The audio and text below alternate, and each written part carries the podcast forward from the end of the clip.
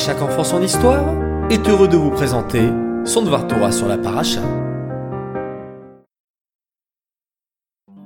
Boker Tov les enfants, vous allez bien? Baruch Hashem. Nous revoilà ce matin pour notre rendez-vous avec le Dvar Torah sur la paracha. Et cette semaine en l'occurrence sur la parachat Vayechi, la dernière paracha du Sefer Bereshit.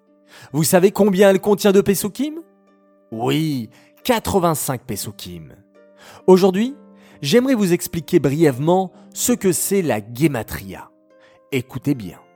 La Gematria, c'est la valeur numérique que l'on attribue à une lettre de l'alphabet.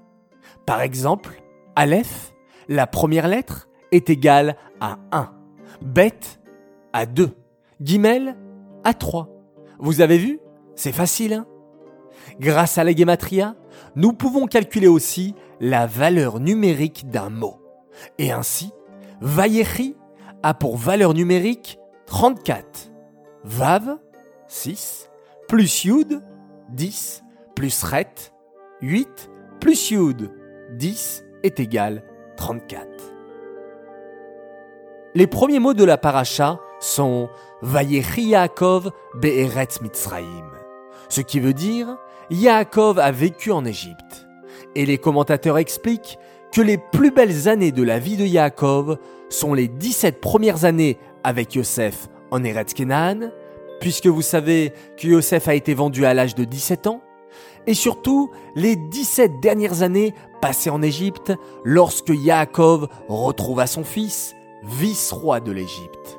Et combien font 17 et 17 Oui, bravo, 34. Oh, 34, comme la gematria, la valeur numérique du mot, Vayechi, il a vécu. La vraie vie de Yaakov est donc celle qu'il partagea avec son fils Yosef.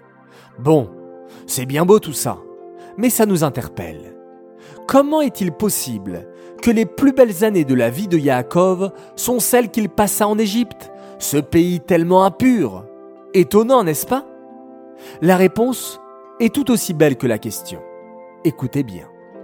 Lorsque Yaakov a retrouvé son fils Yosef et a vu comment il était un grand sadique, alors qu'il avait toutes les raisons d'abandonner la Torah et les mitzvot, il s'est dit Quelle nouvelle extraordinaire Quelle joie Quel bonheur véritable Imaginez-vous les enfants.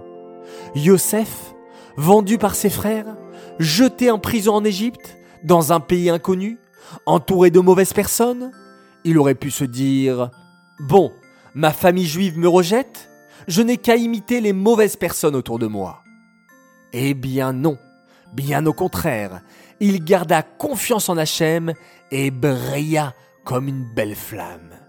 Et comme vous le savez les enfants, nous profitons davantage d'une lumière lorsque tout est noir autour, plutôt que d'une lumière en plein jour.